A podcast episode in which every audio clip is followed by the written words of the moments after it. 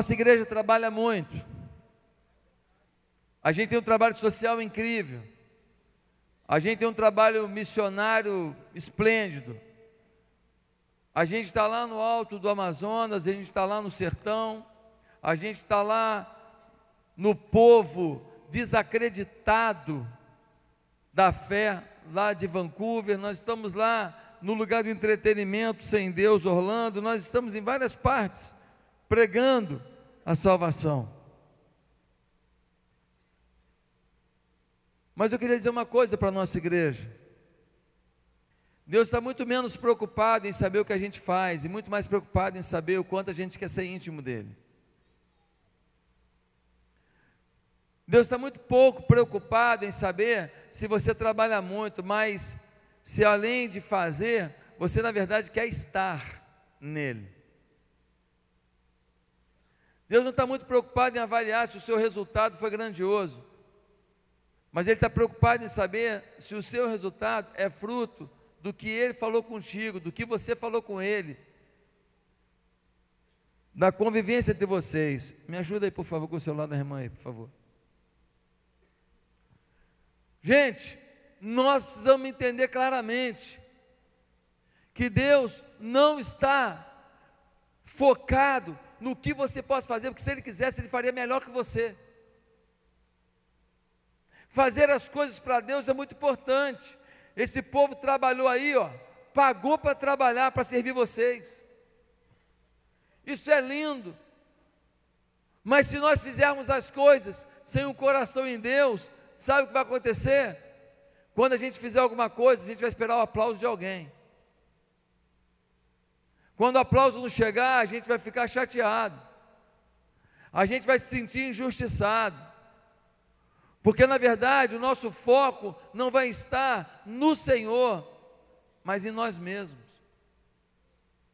Meus queridos, em Isaías capítulo 1, Deus diz assim: Lavai-vos, purificai-vos, tirai a maldade dos vossos atos de diante dos meus olhos, cessai de fazer mal. O Senhor está dizendo: olha, chega de trazer sacrifício, chega de trazer coisa para o altar, eu quero que vocês se purifiquem. O maior presente que vocês me dão não é um altar que vocês fazem para mim, não é um culto que vocês fazem para mim, é uma vida santa que vocês mostram para o mundo. O maior presente que vocês podem me dar não é aquilo que vocês fazem na igreja, mas o quanto as pessoas, ao olharem para vocês no dia a dia, eles olham para vocês e me veem. As igrejas têm feito muita coisa, mas a boa pergunta é: será que cada igreja pode responder? Fizemos este ano alguma coisa que evidencia claramente que o poder de Deus é que nos moveu? A sensação que eu tenho é que a maioria de nós não faz alguma coisa que a gente diz assim: só Deus poderia ter feito isso através da minha vida. A maioria de nós não vive uma intimidade, uma comunhão, uma interação tão profunda com Deus, que a gente chegue à conclusão: só Deus, só Deus poderia ter feito isso. Eu fui o instrumento do Deus Todo-Poderoso. Muitos de nós queremos bênçãos de Deus, Queremos milagres na nossa casa, milagres nas nossas finanças, milagres nas nossas empresas, sim ou não? É lícito querer isso? É lícito. Mas Isaías 59, o Senhor vai dizer que nós temos pedido as coisas, mas Ele tem fechado os seus olhos e tampado os seus ouvidos, para não ouvir o nosso clamor, por causa do nosso pecado. Meus queridos irmãos, o doutor Frizel escreveu um livro chamado Retorno à Santidade. E ele vai dizer uma coisa muito séria.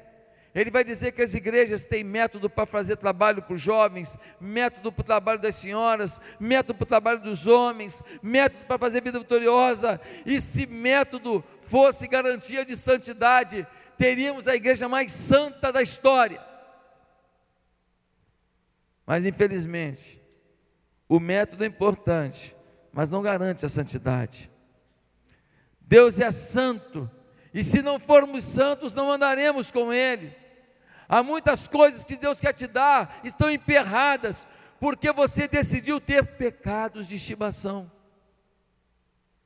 São áreas da sua vida que você decidiu que não são mutáveis, não podem ser alteradas, você não tem força para vencê-las.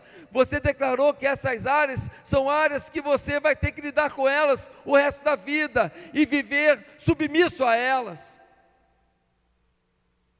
E então você começa a não lutar para vencê-las. E você fica sendo subserviente da sua carne, do seu desejo, do seu pecado.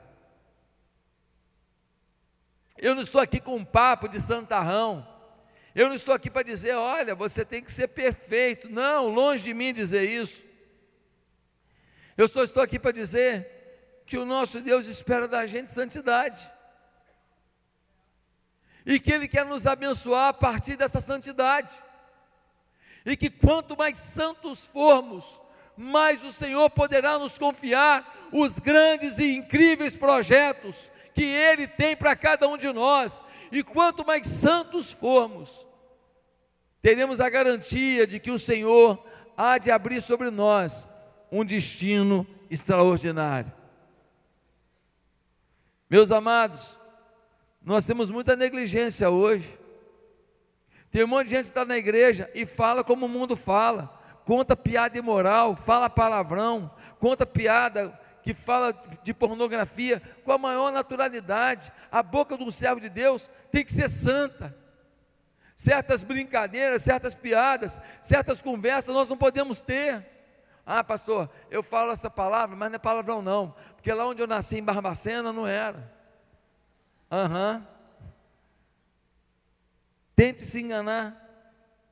As roupas, às vezes a roupa que a prostituta fala, nossa, aí está meio pesada. Mulheres da igreja querem usar. Para mostrar os novos instrumentos adquiridos através de gel através de whey protein e bombas.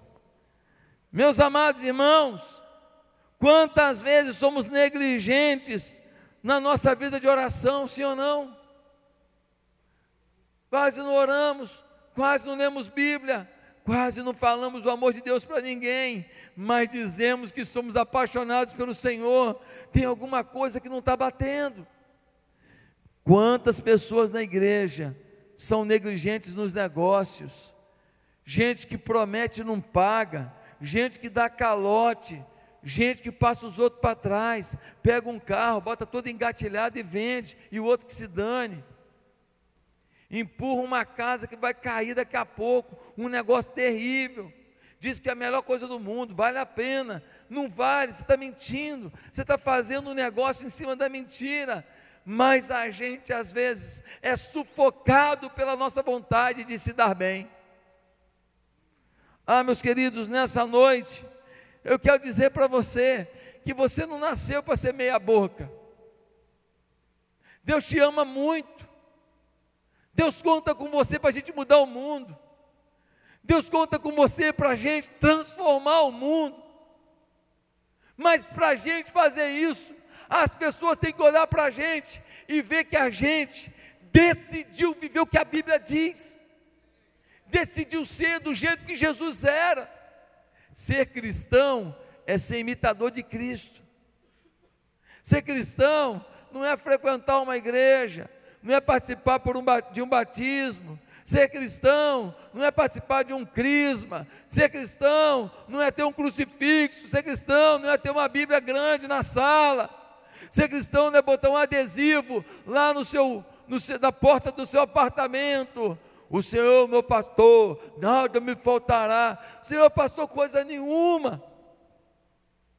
Você não ouve esse pastor, ovelha obedece pastor, você não obedece o Senhor, então o Senhor não é seu pastor, esse versículo não é verdade na sua vida.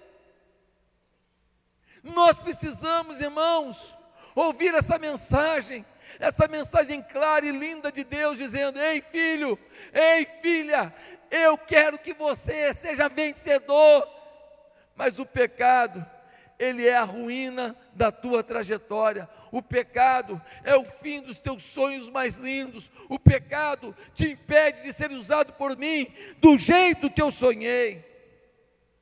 E uma boa pergunta é: como vencer o pecado, pastor? Eu ligo a televisão, é maldade e pecado para cima e para baixo.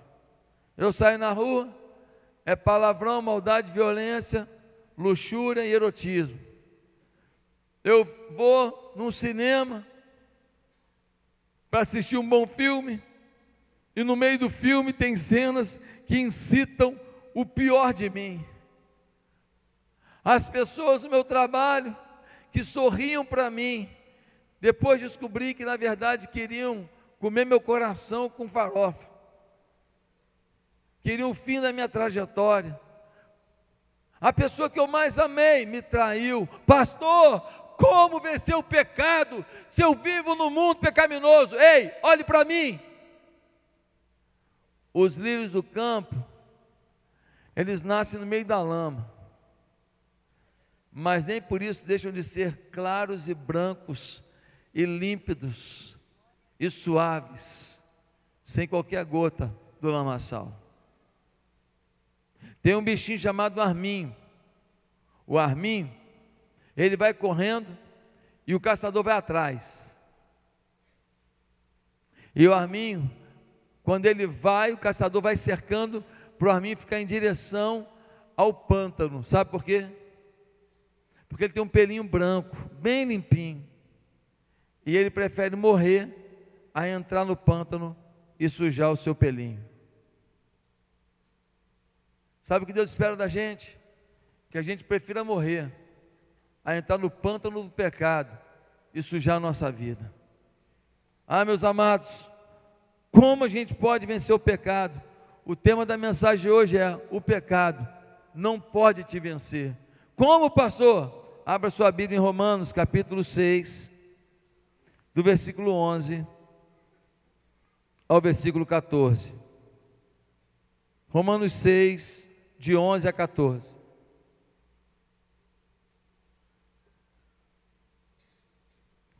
Diz assim a palavra do Senhor, amém? Da mesma forma, considerem-se mortos para o pecado, mas vivos para Deus em Cristo Jesus. Portanto, não permitam que o pecado continue dominando os seus corpos mortais, fazendo que vocês obedeçam aos seus desejos. Não ofereçam os seus membros do corpo de vocês ao pecado como instrumentos de injustiça. Antes, ofereçam-se a Deus como quem voltou da morte para a vida, e ofereçam os membros do corpo de vocês a Ele como instrumentos de justiça, pois o pecado não os dominará, porque vocês não estão debaixo da lei, mas debaixo da graça de Deus. Glória a Deus. O apóstolo Paulo escreve na carta de Romanos algumas orientações muito profundas para um povo que luta contra o pecado. E Paulo, nesse pequeno trecho do capítulo 6, nos dá esclarecimentos muito claros e diretos de como cada um de nós, e aqui ninguém é melhor do que ninguém, está todo mundo no mesmo barco. Se alguém fala para mim assim, não, porque eu vivo uma santidade tremenda, porque Deus me usa tremendamente, eu já fico com medo do super crente. Eu tenho medo desse povo, tenho medo, porque eu sou tão fraco tão limitado. Eu luto a cada dia para viver em Deus, em oração, em Bíblia, em jejum, dizendo: Deus, pelo amor de Deus, vem sobre mim. E quando eu vejo o supercrente, eu fujo dele, porque ele deve ser da Liga da Justiça e eu não estou no nível dele. Não estou no nível dele. Meu irmão o apóstolo Paulo dizia: O bem que eu quero não faço, o mal que eu não quero, este faço. O Paulo é dos meus, mas esse super crente não. Eles estão em outro patamar. Então que Deus abençoe no Olimpo. Meus amados irmãos, Agora, é importante que a gente consciente de que a gente é humano, que a gente é falho, que a gente tem lutas interiores, que a gente tem tendências carnais e desejos que roubam a nossa paz. É importante que a gente entenda como vencer o pecado. Como vencer, pastor? Primeiro, tenha uma visão clara de você mesmo. Tenha uma visão clara de você mesmo. No versículo 11, nós lemos: da mesma forma, considerem-se mortos para o pecado, mas vivos para Deus em Cristo Jesus. Paulo vai dizer: olha, considerem-se, ou seja, analisem quem vocês são, e depois de ver quem vocês são, decidam se considerar vivos para Deus, ou seja, saibam quem vocês são e estabeleçam novas crenças. Crenças de santidade, crenças de grandeza, crenças de uma ética cristã como estilo de vida, crença de dar àquele que te esbofeteia um tapa não com sua mão, mas com sua atitude. Uma postura de deixar que a vingança seja do Senhor, mas que a bênção seja com você mesmo, o amor seja com você mesmo, a resposta branda seja com você mesmo, ou seja, o que depender de mim, eu farei, queridos. Cada um de nós precisa se considerar, se analisar, se prescrever, se estabelecer, se descrever quem é você? Essa é uma das perguntas mais difíceis de serem respondidas. Quem é você? Ah, pastor, eu sou uma pessoa legal, sou uma pessoa muito sincera. Qual é o seu defeito? O meu defeito é que eu sou sincero demais. Deixa eu fazer uma pergunta aqui. Quem é você se eu perguntar para sua mulher quem é você? Metade do auditório já baixou a cabeça. Quem é você? Se eu perguntar para o seu marido quem é você? Quem é você? Se eu perguntar para os seus filhos quem é você? Quem é você? Se eu perguntar para o seu colega de trabalho quem é você?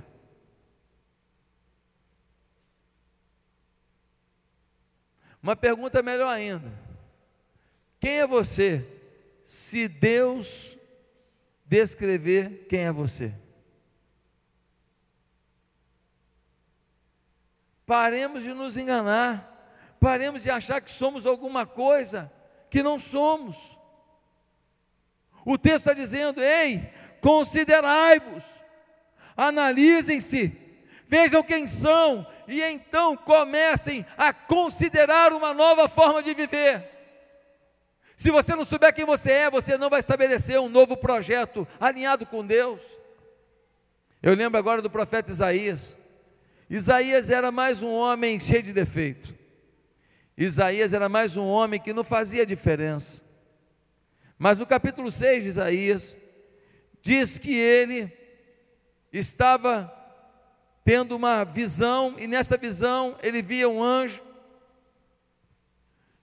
e o anjo olhava para ele, fala, falava com ele, e ele dizia para o anjo: Anjo, eu tenho os lábios impuros e habito no meio de um povo de impuros lábios. Ou seja, eu sou Maria, vai com as outras. Eu repito os pecados que a minha comunidade pratica.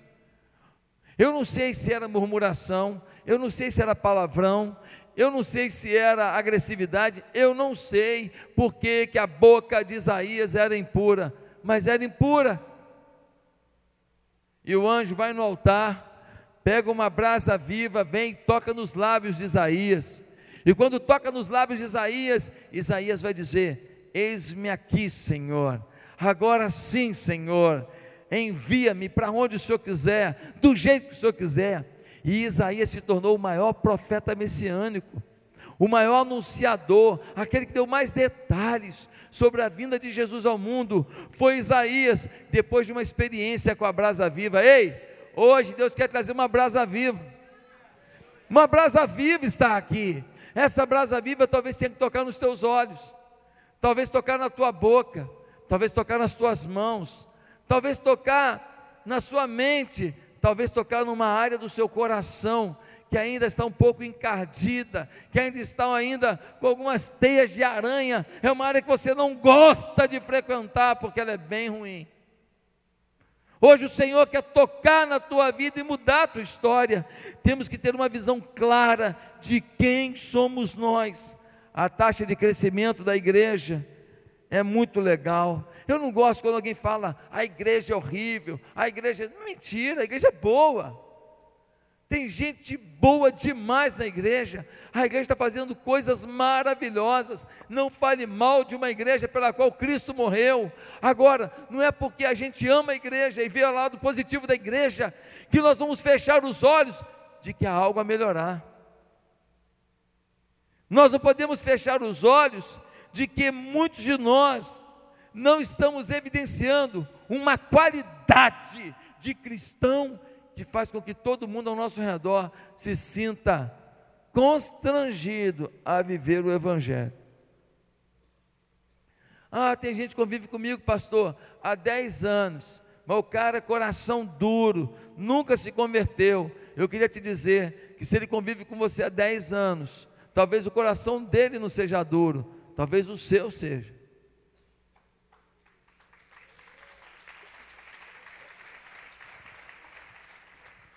Talvez o seu ainda não é apaixonado por ele.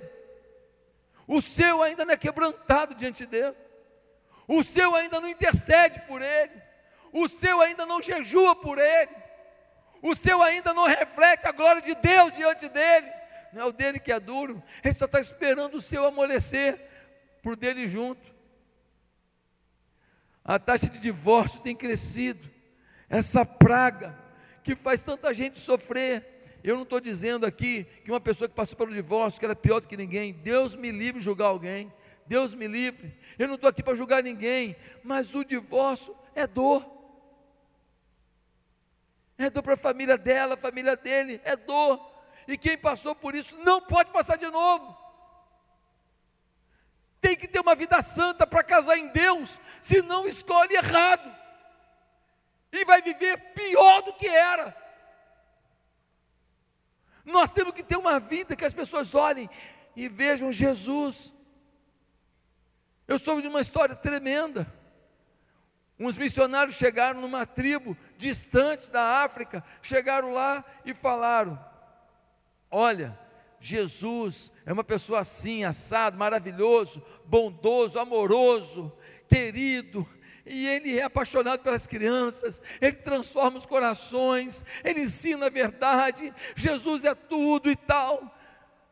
E aí aqueles aqueles aborígenes disseram: "Ah, nós conhecemos ele". Não, você não está entendendo, vocês não conhecem. Foi dois mil anos atrás. Não, não, nós conhecemos, ele morou aqui.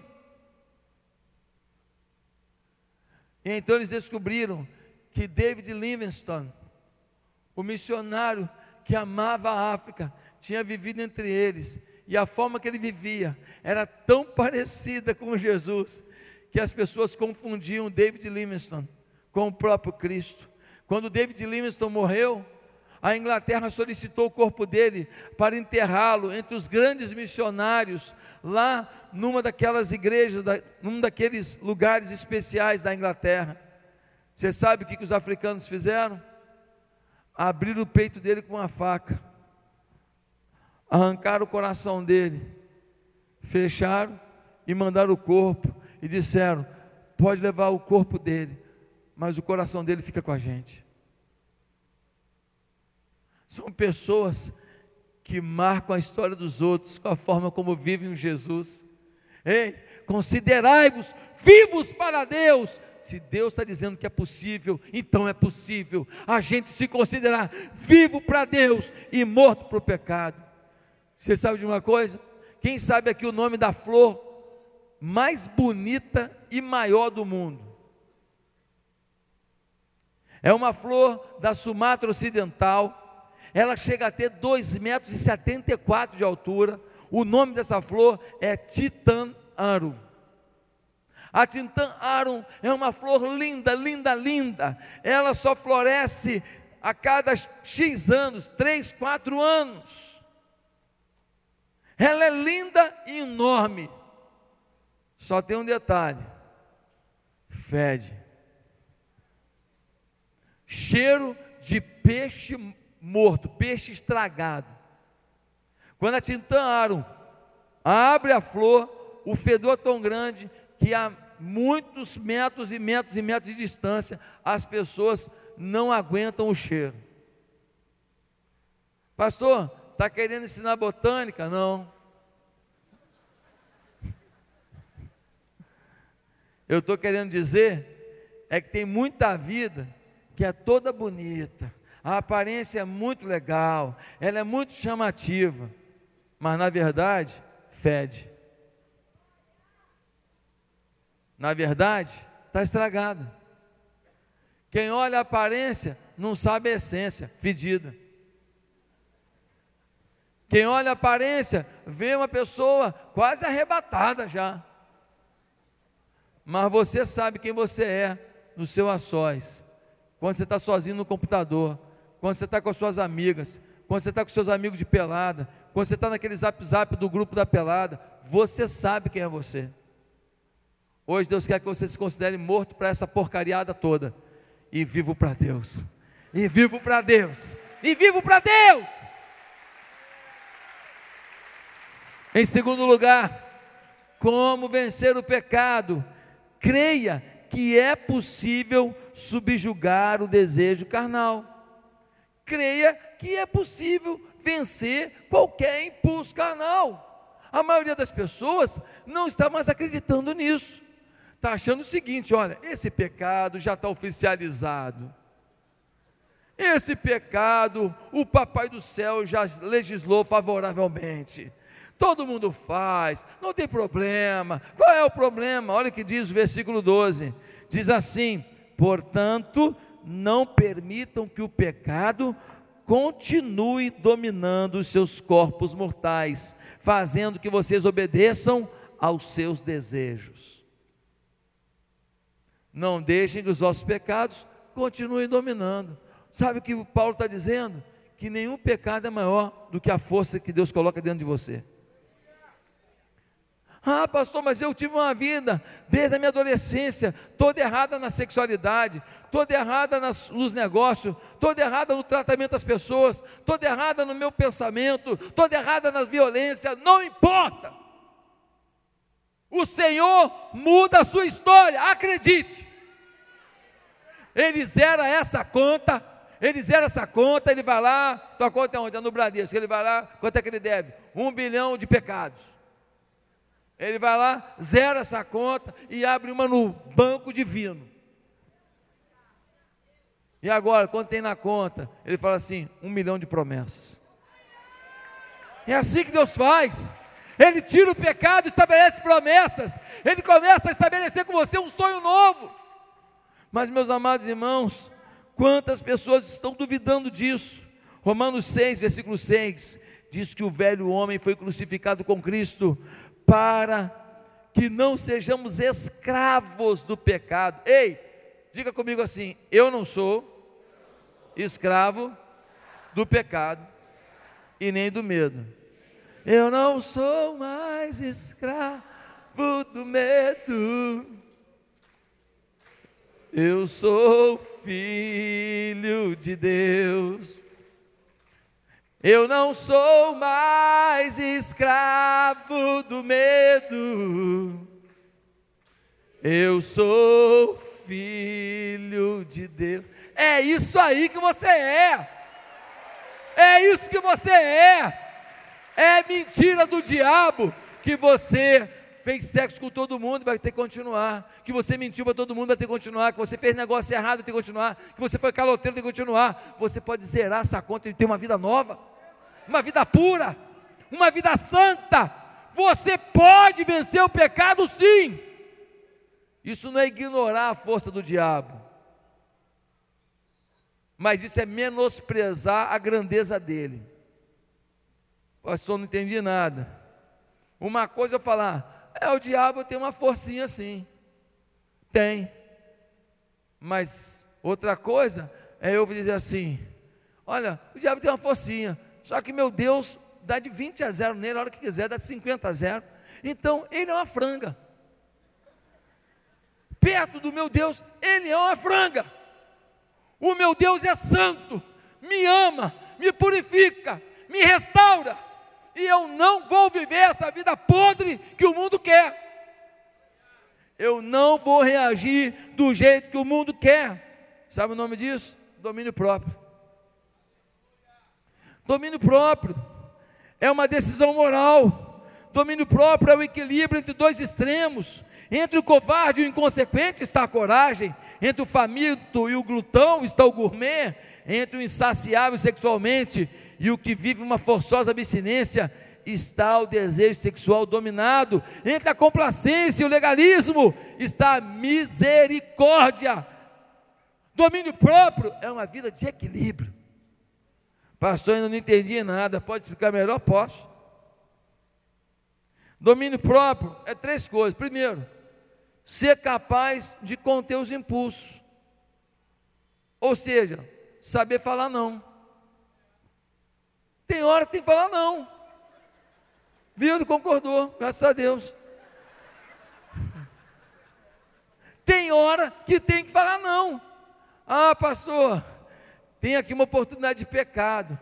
E aí, o que, que você fez? Eu fiquei assim: será que eu vou? Será que eu não vou? Vou ou não vou? Vou ou não vou? Acho que eu vou. Irmão, já foi. Domínio próprio fala assim: é pecado, não quero, não quero, não quero, não quero. Não, mas por, por favor, é o caramba. Não quero. Sai diabo, sai franga. É assim. É, foi o que aconteceu, por exemplo, com José. José, ele foi vendido pelos seus irmãos. E depois ele veio se tornar governador do Egito. Foi ou não foi? Um dia, os irmãos dele foram comprar mantimento lá no Egito. O José estava com roupa de, de egípcio, estava com maquiagem de egípcio. Os irmãos não reconheceram ele, mas ele reconheceu os irmãos. E ele tinha muita mágoa dos irmãos. Ele estava mais de 20 anos sem meus irmãos. Quando os irmãos aparecem, ele podia falar assim: ai, agora. Ai, ai, ai, papai. Pega a R15, Jeová. Não podia? Ele podia, mas não. Ele chama os irmãos, quer encontrar com os irmãos. Ele encontra, ele não fala quem ele é. Ele está lá batendo papo com os irmãos, e de vez em quando os irmãos falam umas mentiras. O sangue de José ferve um pouco. Ele podia, naquela hora, falar: Não vou restaurar ninguém aqui, não, vou acabar com eles, mas não. Diz o texto que ele deixa os irmãos na sala, ele vai lá na pia do banheiro, ele lava o rosto, dá um soco na parede, ele fala: esses caras não aprenderam a lição toda ainda, misericórdia. Esses caras não entenderam a droga que eles fizeram. Eles me venderam, eu era um moleque de 17 anos. Eles me afastaram do meu pai. Não sei nem que mentira que eles contaram para o meu pai. Ele chora, ele dá soco na cama, aí ele se equilibra, aí ele volta. E aí, gente, vamos continuar o papo? Ele sabe dizer não. Lembra de Jesus no deserto? O diabo vira para Jesus depois de 40 dias sem comer e fala: Está vendo essas pedrinhas aí? Tô. Não parece um pão francês? Se tu és o Cristo, transforma essas pedras em pães e come. Ainda passa requeijão. Jesus vira para o capeta e fala o quê? Nem só de pão viverá o homem, mas de toda palavra que provém da boca de Deus. Ou seja, capeta, eu posso passar fome, mas eu sei quem eu sou. Passar fome não rouba minha identidade em Deus. Passar dificuldade não rouba minha identidade em Deus. Passar provação não rouba minha identidade em Deus. Passar por luta não rouba minha identidade em Deus. Ei, diabo, perdeu tempo. Eu sei quem eu sou. Lembra de Daniel? Daniel foi levado para a Babilônia. Chegou na Babilônia, ele é um jovenzinho. Ele é recrutado para fazer a faculdade da Babilônia e servir lá no governo da Babilônia. Ele chega lá, o pessoal fala para ele: Ó, oh, tem uma comida aqui do, do rei, que é uma comida oferecida aos deuses pagãos. Mas é uma comida, cara, ó, é pudim de leite condensado, meu irmão. É churros de leite, doce de leite lá de Minas Gerais, cara. E tudo consagrado a Baal, mas está aqui, cara. Tu vai adorar. Ó, é vinho do porto, é coisa boa. Você vai aproveitar. Aí Daniel fala assim: Eu não vou me contaminar. Ele vira para o cara e fala assim: Posso comer brócolis? Agora tu imagina a lasanha real passando e ele com brócolis. Por quê? Porque ele sabe dizer não. A vontade vinha, mas ele decidiu e Deus o honrou. Domínio próprio é saber dizer não, mas domínio próprio também é saber dizer sim. Ou seja, tem hora que você tem que dar vazão ao impulso. A Bíblia diz assim: é melhor você casar do que se. Meu Deus, você não sabe esse texto, não, meu pai? Se a. O que, que é isso? É aquele namoro, vai ficando quente, vai ficando fervendo, vai ficando vulcão. E aí o que acontece? A santidade vai embora. Por quê? Porque uma relação que era para ser construída em cima de valores passa a ser construída em cima de carnalidade. E aí a gente acaba construindo um casamento em cima do pecado. Já começa mal. E a Bíblia é muito sabe em dizer: case com os valores de alguém. Não case só com o corpo, não, porque a gravidade existe. Sim ou não? Haja whey protein. Meus amados irmãos, nós precisamos entender disso. Nós precisamos saber o seguinte: ah, pastor, eu só vou casar quando eu tiver um apartamento, um carro zero, um iate, um apartamento na França, não vai casar nunca. Enquanto você não casa, você fica aí no pecado, de motel em motel, de braço em braço, de cama em cama. Está afim? Está gostando? É isso mesmo? Está apaixonado? É a sua tchutchuca da sua vida? É mesmo? É ela mesmo? Está amando? É isso mesmo? Tal? A família está tá achando que é uma boa, gostou? Está legal vocês mesmo? Então casa. Ah, mas eu, eu quero casar só quando tiver o mesmo padrão que o, meu pa, que o pai dela dá para ela. Você está doido? O pai dela tem 60 anos, trabalha 40. Ele trabalha 40 anos, miserável. Você só tem 22. Você quer dar o padrão que o pai dela tem com 40 anos de trabalho. Você não tem de vida que ele tem de trabalho. Constrói junto. Trabalha junto. Aprende a economizar. Vamos dois. Aí, ó, vai sair casamento aí. Vai sair casamento aí. Vai casar. É melhor que vocês ficarem no pecado. Casa. Casa bonitinho. Ah, pastor, você está falando o quê? Com um mês, abrasou já casa? Se abrasou com um mês, está começando errado, caramba. Também não pode ser assim. É saber dizer sim. Vai viver uma vida regrada, bonita constrói junto, é possível. Mas domínio próprio também é ser capaz de administrar, de usar em proveito, em, em benefício próprio dos outros, os impulsos. O que, que é o domínio próprio? É saber dizer não, é saber dizer sim, e é saber administrar o impulso para tirar o melhor dele. Tem impulso carnal, tem impulso emocional, tem impulso de objetivos que a gente tem, que a gente tem que saber administrar. Pastor, melhor o exemplo que eu não estou entendendo. Vamos lá. Meio de campo. Quando a bola vem, o meio de campo vem e dá uma cusparada na cara do jogador. Qual o impulso que um tem? Aquele que não tem domínio próprio devolve um soco. Ganhou uma cusparada, devolve um soco. Aquele que tem domínio próprio, ele ganha uma cusparada na cara, ele olha e fala assim: Ah, é cusparada? Ele começa a pensar na próxima jogada. Ele já planeja o que ele vai fazer. Quando a bola vem, que o miserável que cuspiu está chegando, ele já dá um lençol para cá. Quando o cara vem, ele ameaça bater para o gol, dá outro lençol para cá. E bate de bicicleta e mete um gol. Um devolve um soco, o outro devolve um gol. Domínio próprio é você pegar as carências que você teve, a falta de uma mãe de um pai, como foi dito aqui, a dor que você passou, a mágoa que te fizeram, o abuso que fizeram no seu corpo, e você falar: Eu vou vencer, porque se um dia me roubaram alguma coisa, o meu Deus vai me restituir multiplicado.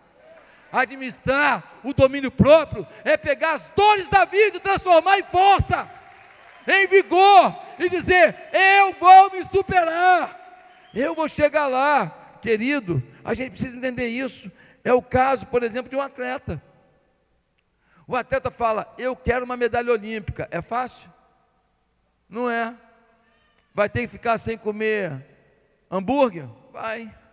Vai ficar sem comer batata frita? Vai. Vai ficar sem tomar refrigerante? Vai.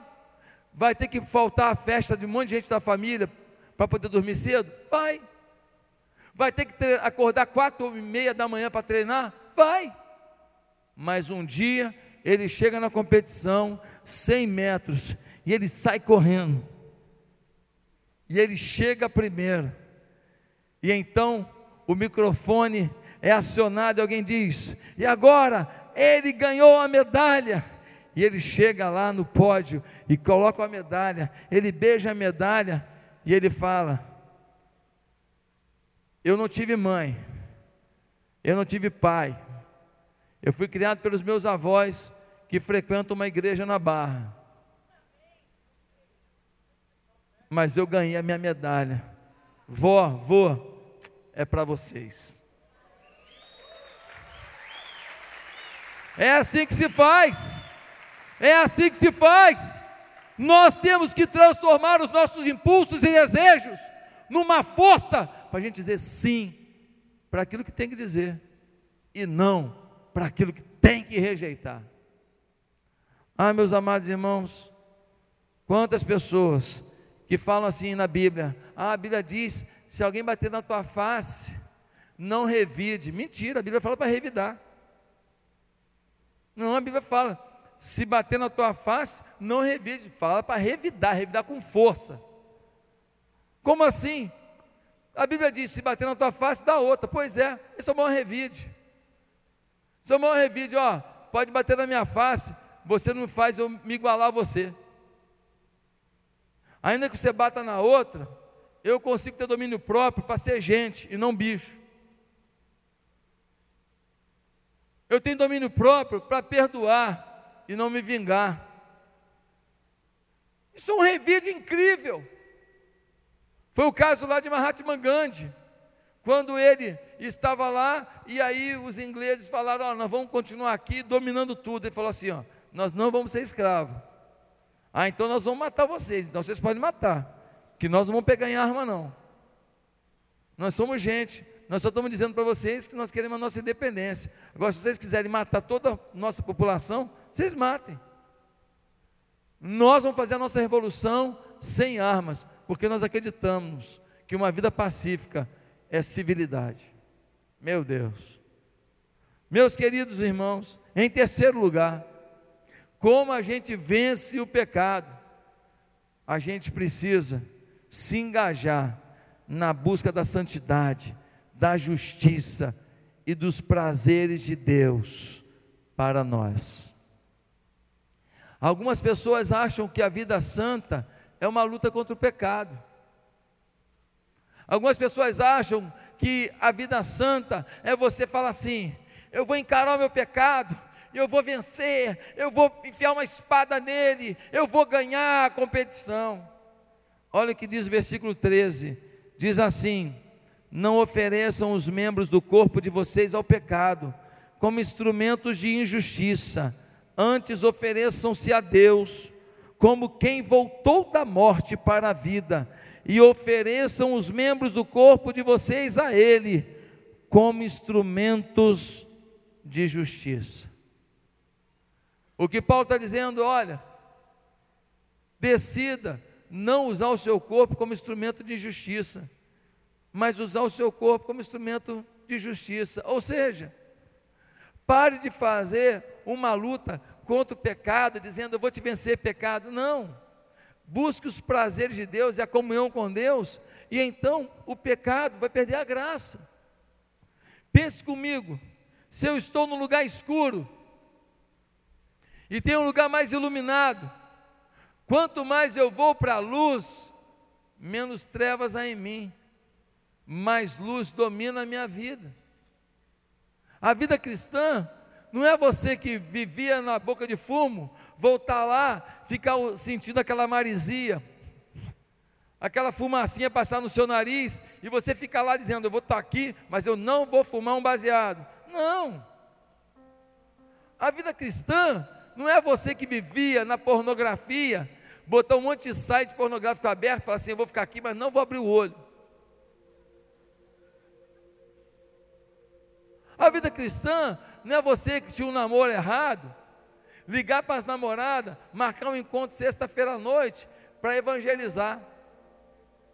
No mesmo lugar onde vocês namoravam errado. Não. A vida cristã é você se apaixonar por Deus. É você achar em Deus a alegria da sua vida. É você botar um louvor e você começar a ouvir aquele louvor e você se encantar com aquilo e você sentir que Deus está ali ouvindo a tua voz e ouvindo o teu coração. A vida cristã não é uma luta contra o pecado, é desfrutar de Deus de tal maneira que o pecado perca o sentido. É você ler a Bíblia e falar, cara, que legal, que maneiro, puxa, olha o que Deus está dizendo, eu quero viver isso aqui. É para mim essa palavra, é para mim essa informação. É você se deleitar nas Escrituras e entender que elas são a direção para o próximo passo que você vai dar. Há muitas pessoas que não estão entendendo isso. Meus amados, a Bíblia conta a história de um homem chamado Enoque. A Bíblia não fala que ele fez muita coisa, não diz que ele era um grande pregador, não diz que ele era um grande cantor, nem que ele tocava instrumentos. A Bíblia só diz que Enoque andava com Deus. Era mais ou menos assim. Enoque, depois do trabalho, ele saía para uma caminhada com Deus. E ele saía na caminhada e ele dizia: Deus, hoje o dia foi bem cansativo. Eu confesso que teve uma hora que eu murmurei um pouco. Eu fiquei até com vergonha. Porque o Senhor me dá tanta coisa. E sabe de uma coisa, Deus? Depois disso, eu nem tratei bem uma pessoa que trabalhava comigo. E eu fui um pouco rude com ela, sabe? Estou com vergonha de te contar isso, mas é melhor ser sincero, né? O senhor sabe de tudo. Deus, será que o senhor pode me perdoar? E Deus olha para Enoque e diz: Enoque, sabe uma coisa que eu gosto em você? É que você tem um coração transparente. Enoque, você faz questão de me contar cada detalhe dos seus fracassos. E às vezes você até se esquece de se lembrar de quanto sucesso você tem tido. É claro que eu te perdoo, Enoque. Você é um orgulho para mim. Mas Deus, na caminhada da vida, às vezes eu me empolgo com alguns projetos meus. E aí eu só lembro do Senhor na hora da caminhada de tarde. Parece que o mundo sou só eu e meus projetos. Eu fico envergonhado que isso me faz me sentir meio egoísta. Ô Enoque, a vida às vezes nos ilude mesmo. Eu sei como é que é. Mas sabe de uma coisa, Enoque? Eu vejo que você, quando percebe que está se desviando do caminho, você logo se volta para mim. Você pede perdão e você recomeça. Ah, Enoque, você é um filho muito amado. Aliás, Enoque, nós não vamos mais caminhar juntos. Por que, Senhor? A gente sempre caminha toda tarde. Pois é, Enoque, eu estou com saudade de você. E eu não quero mais te esperar até de tarde para essa caminhada. Eu vou te levar para o céu agora, sem passar pela morte. Não estou preparado para ver um enterro teu. Vem, Enoque, vamos caminhar para sempre na eternidade.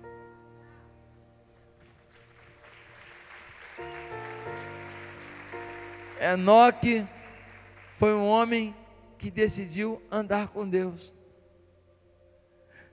Devia fazer muita coisa para Deus, mas isso era consequência do andar com Deus.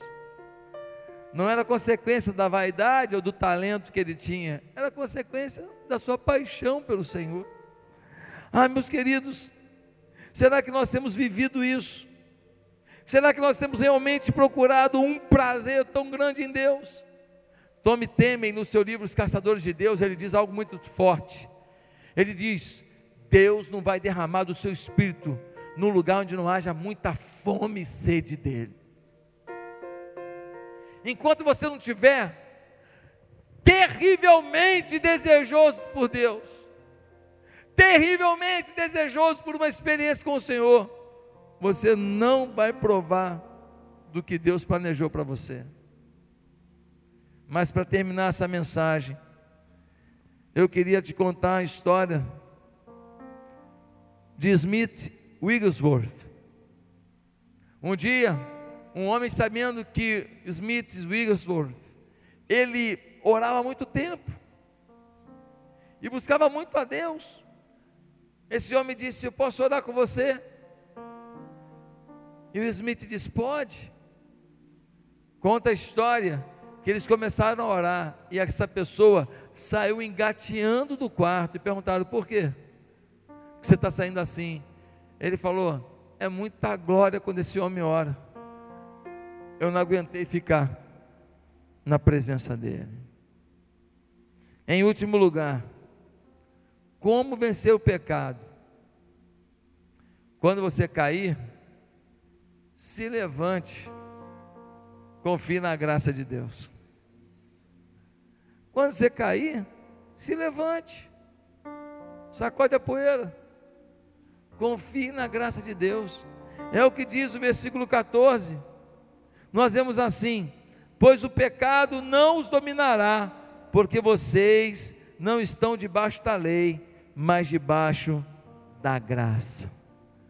Meu amado, o nosso Deus nos ama, e esse texto está dizendo: ei, a graça te reconfigura, te reinicia, te reestarta, te reacende, te reinaugura para um novo tempo.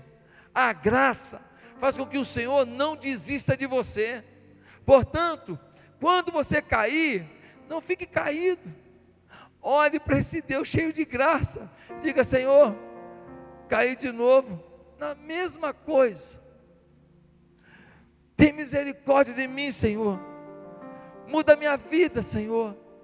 E o Senhor vai mudar a sua história. Foi assim com Moisés. Moisés tinha 40 anos de idade. Ele era neto do Faraó.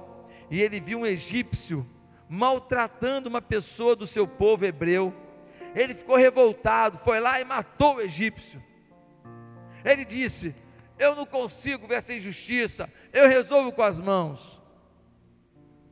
Seu avô soube disso e Moisés teve que fugir. 40 anos depois, Deus aparece para ele, ele já tem 80 anos agora, e Deus fala com ele: Moisés, eu quero que você volte no Egito para libertar o meu povo, são 2 milhões de pessoas. Você vai lá e vai libertá-los do jugo de Faraó. Faraó vira para Moisés vira para Deus e diz: Deus, eu tinha 40 anos, eu era forte, eu era truculento, eu tinha acesso ao Faraó, e eu fiz besteira. Agora, eu tenho 80. Eu não tenho o mesmo fôlego, a mesma intensidade. Eu não consigo. Passa para outra essa, outro essa tarefa. Eu não tenho como. Deus vira para Moisés e diz: Pois é, Moisés, quando você confiou em você mesmo, você não estava preparado. Mas agora que você entendeu que você não consegue, eu faço você conseguir. Ah, meus amados irmãos, hoje Deus quer zerar a conta dos nossos pecados. Deus quer zerar a conta da nossa culpa. Deus quer zerar a conta das coisas que nos maltratam no coração, porque são feias, não são bonitas. Hoje, o Senhor quer trabalhar na nossa vida e falar: ei, considere-se vivo para Deus. Ei, tenha domínio próprio. Ei, aprenda a desfrutar dos prazeres de Deus. Ei, não fique caído numa queda. Levante-se, porque a minha graça te basta e o meu poder se aperfeiçoa na tua fraqueza. Deus quer mudar a sua história. Deus quer mudar a sua vida. E você? Quer vencer o pecado?